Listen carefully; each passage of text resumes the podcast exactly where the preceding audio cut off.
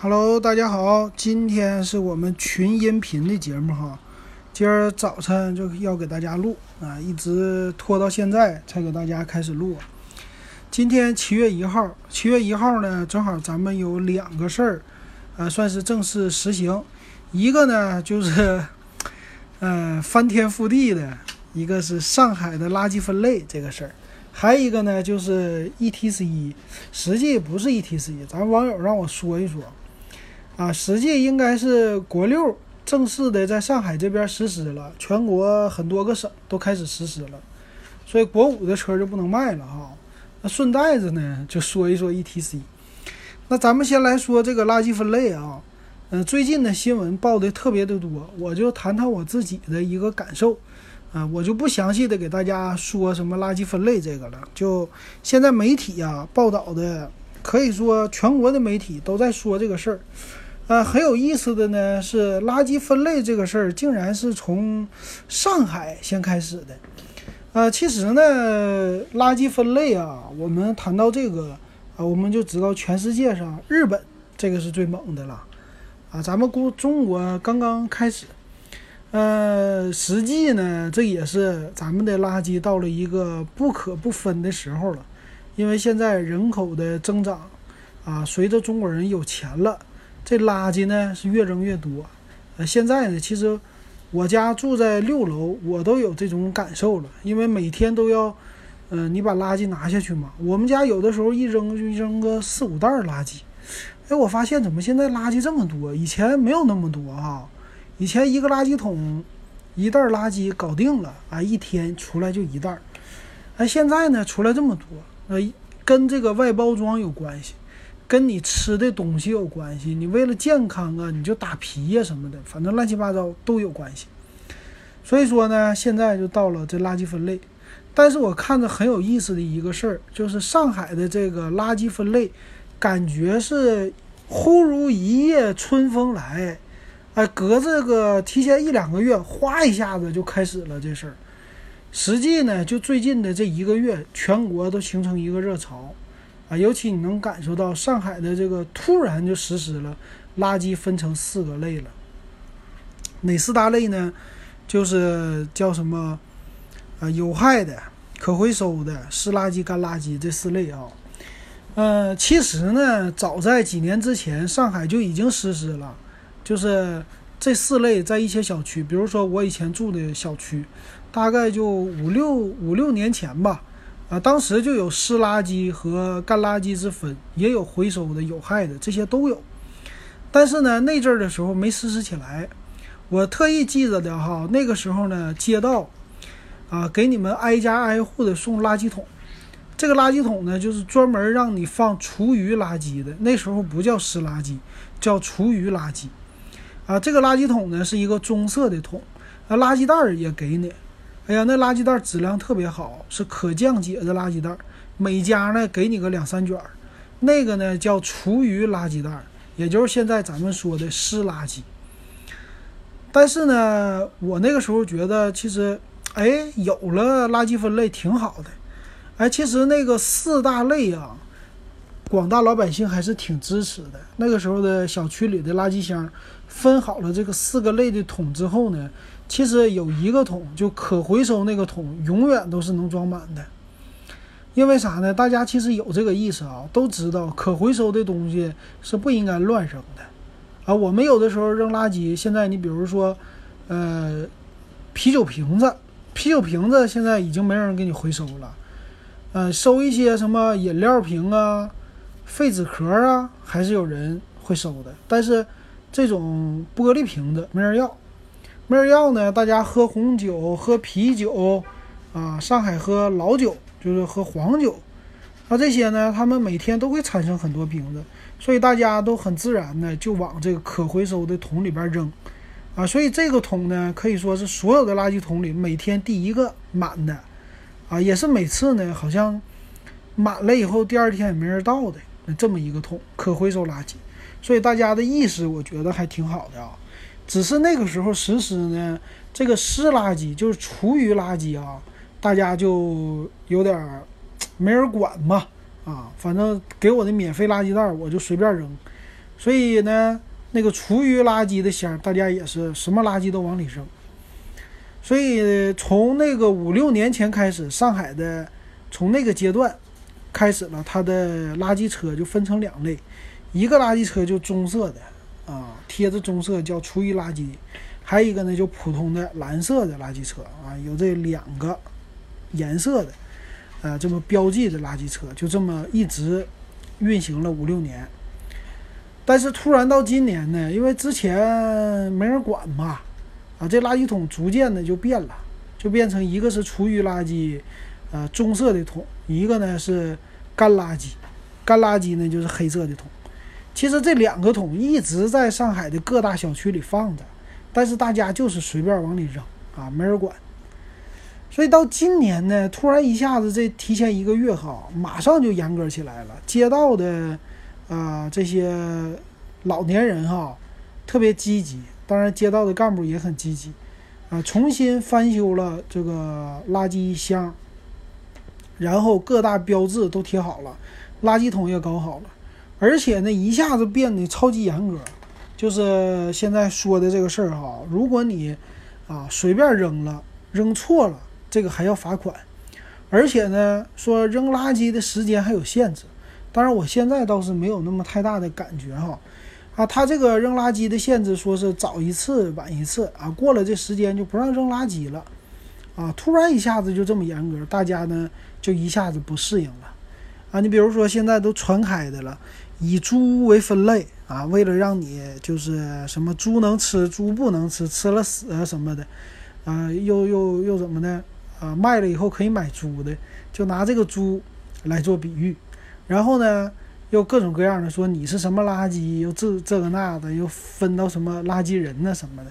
啊，逐渐的一下子冒出来了很多的段子。那其实呢，这个垃圾分类是一个好事儿哈，我就从这个两方面说一下。啊，一个方面呢，就是说，呃，垃圾分类这个事儿其实早就应该做了啊，为什么现在才做？那为什么现在才做呢？我觉得就刚才之前说过了嘛，是因为。啊，这个垃圾确实太多了，到了不得不分的时候了。我觉得还有一个呢，是咱们国民的素质其实已经是上升了啊，上升的不错了。啊，其实我们现在中国人出去旅游的越来越多，去日本呢、韩国的都挺多的。尤其是去日本的话，我们会学习到人家那个垃圾扔的确实是啊，非常的规矩的啊，可以说也是非常的严格的。如果你扔错了，真的就是罚款。那我其实没去过日本啊，但是我去韩国，我发现呢，韩国街道上的垃圾桶现在非常的少啊。你扔个垃圾，它不是说光分类的事儿，它是很麻烦，就没有地方可扔。当然了，那么地上特别干净，你往地上扔也不太好意思哈。所以我觉得呢，中国的垃圾分类啊，这只是刚刚开始，呃，未来呢，其实整个。中国随着年轻人越来越多啊，素质的提高速度其实是很快的，啊，和我们中国的经济发展一样，提升的很快。所以未来呢，不排除哈，除了垃圾分类之外，我们的垃圾桶也可能啊，在街上随地吐痰的人没有了，垃圾桶也越来越少了。以后扔垃圾呢，都得带回家去扔了，啊，这些。我觉得这样呢是好事儿哈，所以这个事儿呢，其实我们适应起来非常快，人的适应能力真的现在现代人的适应能力非常非常快。你比如说，往前推个几年，哪有支付宝支付啊，对吧？都得用现金。你看现在大家，无论是老头儿、老太太，还是中年人、年轻人，人手都离不开手机支付，什么微信支付、支付宝支付，就这么突然的几年就一下子兴起起来了哈。大家一下就把现金给代替的差不多了，所以这种垃圾分类呢，它也是，当你今天你觉得挺麻烦的时候，可能到年底你就已经适应了，到了明年你就觉得很正常了。如果你离开上海到一个其他地方没有垃圾分类，你反而觉得不太自然，啊，你反而想分类了。我觉得这都是好事儿。啊，其实我小的时候啊，就是在上初中的时候就读到那个，那个时候特别关注环保，关注这个地球的安危，所以那个时候呢，我就哎特意我说你看那个时候就有报道啊，日本的垃圾分类做得很好。我说我也是应该做好垃圾分类啊，我就特意整了个塑料袋，特意注意把那些什么用过的纸啊啊，就这些不用的，我尽量呢把这些纸给它分出来，专门放一个垃圾袋，不是为了卖钱，而就是单独给它扔。然后那些什么生活的，比如说塑料袋啊那些东西啊，这个当然就是单独扔了，简单的做一个分类。但是现在呢，其实这个事儿，你想这么多年了，咱们中国才实行，我觉得其实都是有点晚了的啊。其实这种事儿越早做越好啊。你可以看出来，近最近咱们中国的一个变化，比如说洋垃圾不能进口啊，国内又开始实行垃圾分类。那可以说这个变化真是到时候了啊。如果其实往前再推十年，也可以做到的。简单这么说，这第一个。第二方面呢，我想到就是，为什么是上海先行？其实这种事儿吧，垃圾分类它不是说一个大城市好做的。你比如说上海的人口几千万啊，可能得三千万了吧，这么多的人啊，你要是做一件这种垃圾分类的事儿，可以说这影响面非常之广，要做的事儿非常之多，要花的人力物力钱也非常的之多。那为什么从上海开始呢？咱们那些什么二线城市、三线城市，怎么当时就没想到要做一个垃圾分类呢？啊，你比如说我的老家沈阳，你说这个呢，也是一个噱头，是不是？你要早点能做到垃圾分类，你是不是就全国第一了？拿到这个全国第一，而且这是有积极的效应。你又是一个东北老工业基地，啊，东北的老工业基地做一点这样的事儿，是不是就让别人刮目相看呢？他对自己的城市影响啊，面子也好听啊，但为什么是上海？上海我们知道了，上海是一个国际化的大都市。上海呢，有很多外国人啊，也有很多中国人，有全国各地的人，各个地方的移民，等于说，啊，他在这个上海的城市，所以上海这个城市发展呢，好像是观念也比较新啊，所以从上海开始。我觉得可能说从一个示范效应来想的话，可能是说，你看啊，整个人家上海这个大城市都做了，那我们呢，他都给我们打样了，我们是不是得好好的学一学呀？上海的发展经验呢，对不对？啊，我们来学吧，啊，大家复制它。所以这样的话，好像就是以上海为开头，让他先给我们打个样，打样好之后，大家开始复制啊，各个方面的，你是呃这个什么环卫的啊？啊，这个街道的呀，你怎么推广的呀？啊，有什么优秀的一个成功的经验给我们分享一下？就这么的，啊，就是从上海应该是有这个模范带头的作用吧，从这儿开始。所以我觉得这个方面，其实我们那些东北的城市应该是先想这种事儿的话，不是说想不到，其实这个事儿在全世界可借鉴的东西太多了，一定要先想，你才能够。啊，就是先发制人。比如说，这个就是像北京、上海很多公司都能开发 APP，但是一个小地方它就不能开发吗？能，反正是复制国外的 APP，对不对？我就复制一个，我这个概念给它出来了，我做出来了，我也能卖钱呢，对吧？说不定我还能引领一下这个大公司 copy 我呢。其实这种事儿是可以发生的啊，所以我觉得，哎呀。什么时候就我们这个东北的城市能领先全国提出来一个比较新的概念，然后给它做出来呢？啊，这样的话我还是挺自豪的哈。所以这方面还有另外一个方面呢，其实这一件事儿啊，就变相的带动了垃圾桶的一个销售。上海这边呢，就是各大餐饮场所必须至少有两个垃圾桶，就是干垃圾、湿垃圾这个垃圾桶。你没有的话，这就那啥，这个就是罚款啊，直接罚你钱，而且你这是工作不到位啊，所以变相的呢，垃圾桶一下子就好卖了啊，尤其是那种就是两个的分类的垃圾桶哈，这个呢是很多商家可以大赚一笔，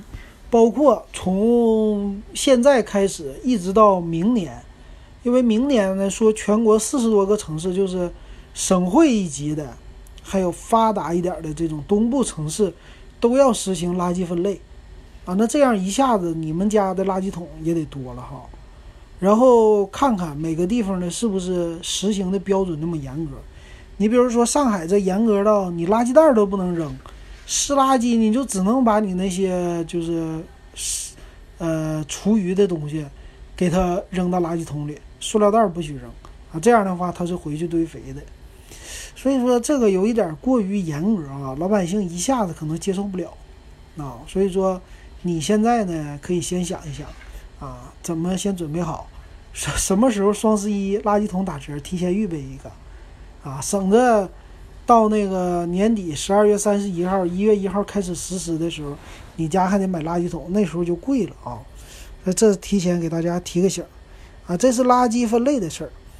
那，再说一个就 E T C 的事儿了啊，这个国六国六今天七月一号正式的开始实施了，也就是说呢，其实很多这种国五的车没卖出去的，它就变相的变成二手车了。哎，我看到了，你上那个瓜子二手车，啊，你看一看，这个有很多的车都是一百公里的，这是啥呢？就是卖不出去的那些国五的车，哎，直接就转成二手车来卖了。所以说，这二手车市场你会淘到很多新车的，哎，这挺有意思。那国六实施了以后呢，其实这段时间基本上我估计六七月份、八月份这两个月这车市就不能火起来了。啊，有可能就是比较沉沦了，因为国六车型呢刚开始上市价格比较贵，啊，怎么也得等到年底会降价。那这个国六车型啊，国六车型降价这是一件事儿，啊，这国五的车型啊，国五车型你像咱们沈阳，我看东北整个一批国五的车还能卖到年底。啊，就不知道，到时候可以问一问，是不是也有一些特价的车还留着呢，在东北呢啊？所以今年想买车的，其实东北的这些小伙伴还是可以的，能买到的。那还有一个就是全国高速公路什么省界收费站要取消，所以说最近这个 E T C 特别火啊，尤其又是这种江浙沪啊，上海为开头的。上海这边的 E T C 啊，其实我办过，啊，我办之前我还真不算是太了解 E T C，哎，这回呢我卖车，顺便我把 E T C 大概的了解一下，我就大概给你们说一下啊，啊，E T C 呢是这样的啊，现在上海它办的每一个地方都能自己办啊，就是以省为单位的，每一个省都有自己的 E T C，啥是 E T C 呢？就简单来说就是刷公交卡。啊，这玩意儿其实就是个公交卡，真是没什么太多的高科技，我觉得啊，啊，它呢就是一张芯片，啊，和你的公交卡一样的。它这个东西呢，你办好了以后，你就不用走人工的通道了，你直接呢走这个叫 ETC 通道，然后它有一个非常灵敏的感应的器，啊，就和咱们刷公交卡的那机器一样。你只要车一过去呢，在多少米范围之内，它一感应到你，嘣儿，哎，就让你过去了，它就开了啊，就这玩意儿。那上海这边的 ETC 呢，它分两种，一种是储值的，就和咱们公交卡一样，你得先充钱进去；另外一种呢，就是扣费的，扣费这种呢是和银行卡连在一起的，啊，也就是说它是一张跟银行连在一起的卡，也就是正常的银行卡。那这个呢，它是从你的银行卡的余额里扣，还有一种方式就是你办一张绑定一张是叫信用卡，直接从你信用卡里扣啊，就这种的。那我办的那张呢叫互通卡，这个是上海的公交卡公司联合一起发行的这么一个，呃，它呢其实这种的就是你往里边充钱就行了，办非常简单，不要钱啊，去加油站。我记得我是在中国石油的加油站拿我的呃驾照，还有拿我的车辆行驶证，他就给我免费送了一个设备，然后就办了这张卡哈。这张卡呢也不要什么押金，你就往里边充钱就行了，充十块、充一百都行啊。然后呢，他平时呢这边有 A P P，本来是他说你这种充值的，你一定要来加油站。用我的机器充才行，但是我发现他有 A P P，啊，用 NFC 功能的手机就可以给它充值啊，所以很方便。然后这张卡呢，它是写着就是在上海这周边通行是九五折啊，也就是说江浙沪你在通行的时候，高速公路费给你打九五折。你比如说我经常去苏州那头啊，十五块钱，离开上海的话过路费就十五，他给你打完折呢，花个十四块多还不错。然后呢？你离开江浙沪的这范围之内了以后，它就不打折了。但是我当时我特意有个疑问，我说你这个叫沪通卡，我去了武汉呢，它有武汉的什么通？你去山东呢，又有山东的什么通？江苏又有江苏的什么通？啊，辽宁又有辽宁的什么通？啊，就每个地方都有自己的一套这个 ETC 的。卡都是在本省的，那这个 E T C 我出去的时候能不能跨省收钱呢？你看每一个省都有一个卡，是不是我得每一个省都办一个呀？啊，后来我走了，真出去开了一个长途，我才发现不是这样的啊。他是说全国，哎，这么都可以扣费的，联网的，你只要一张 E T C 卡，你全国的高速公路都可以走的，并不是说你只能走江浙沪。那但是呢，这个 E T C 呢？它呢，除了就是你这个范围之内有优惠之外，去别的省就没有当省的这种优惠了，因为每一个省呢都有每一个省自己的政策啊。对于高速公路的一些，比如说，我记得好像是江西啊，江西它有一条什么线儿，就是高速公路免费了，你只要是它江西的牌子，你过去就免费了哈。啊，这个就是一种地方性的优惠。但是走了一圈，我发现没事儿。你只要你的 ETC 卡里边有钱，你到处高速公路全国的你都可以快速通过啊。这一点上来说挺好的啊。呃，还有一种啊，就是我感觉这个省界收费站吧，去掉以后，其实跨省就不需要再停一下了啊，也不需要，也没有这个 ETC 的这事儿了。我觉得啊，按理说应该是这么过的，就是。嗯，我在比如说上海上了高速之后，我到了山东，那中间我会跨过一个啊上海和江苏的交界，然后是江苏和山东的交界，应该跨过两个省界收费站的。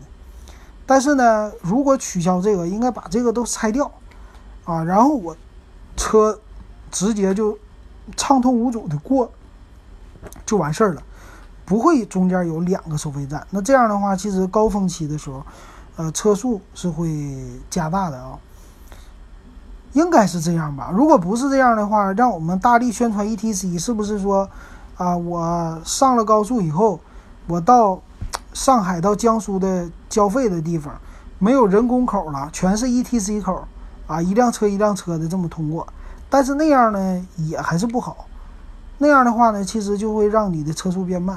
啊，我估计国家不会实行这种哈，应该直接就把这省界收费站给它扒掉。你从哪儿上的，到哪儿下的，啊，你中间收的这个钱，然后分段，其实电脑现在自动就能算出来，每一个省他们自己的什么公公路段是吧？他们能拿到多少钱的一个呃，这个算是通行费，啊，自动就能结算了。这个东西应该很简单的哈。嗯，咱们国内的什么支付宝啊，那些乱七八糟的商家。那么复杂都已经做到了，这个还是还是很小意思的。所以说这么说起来，我就觉得 E T C 就有点那啥了。为什么现在这么大量的让大家办 E T C 呢？我就有点搞不懂。啊，你正常的话进去，当然 E T C 是好，有 E T C 是好处的。但是有一些人确实没有啊，你还是要有人工口的嘛。但是你一进一出，只有这两个了。两个高速口了，对吧？对于正常一辆车从上高速到目的地，就一进一出两个口，其实已经能大大的节省很多的一个时间了。所以说，其实也没有必要那么强制的办 ETC 啊。这个事儿我不是太特别了解了。到这儿，但是现在我发现呢，上海的银行啊这边有一些优惠政策啊，就是直接好像九五折的优惠，将来说没有了。然后现在呢，很多的银行，呃，主打办 ETC，比如说工商啊，什么这边浦发呀，很多银行都挂出来办 ETC 呢，啊，是直接用银行卡的功能，又可以消费，又可以通过啊这高速公路。然后呢，现在也是设备不要钱啊，所以说啊，现在无论是这个省界收费站取消，还是说就是不取消哈，办 ETC 在未来应该是不会管你要钱的。但是呢，ETC 他说不满一年，如果你退的话，他是管你收一个拆机费的，啊，这个不一样。但正常来说，我们也不会退哈。然后，如果你车卖了，你这个 ETC 不是跟着你的行驶证吗？那你的车牌子也换了，你就不能过 ETC 了，他认不出来了，这个怎么办呢？啊，这个正好我卖车，我知道，啊，我特意问了一下，这个东西呢，是你只要过户之后，不需要前面就是卖家了，你的买家拿着新的汽车行驶证，你直接去就是当时给你上 ETC 的地方。跟他做一下变更就行了，他就帮你把车牌子给你变成新的，因为你整个的车辆信息只有车牌子变了，其他都没变，啊，很容易，他就可以帮你改变。改变完了以后呢，你这张 ETC 的卡就可以正常使用了。所以这一点上，我觉得还是挺方便的啊。行，这就是 ETC 的事儿。所以这两个事儿呢，今天咱们听友跟我提问的，我就简单给大家分享到这儿啊。这又说了半个小时。行那，今天是群音频，感谢大家的支持。然后，如果还有什么问题，也可以私信我，也可以让我在群里给大家唠啊。行，那今天的群音频就说到这儿。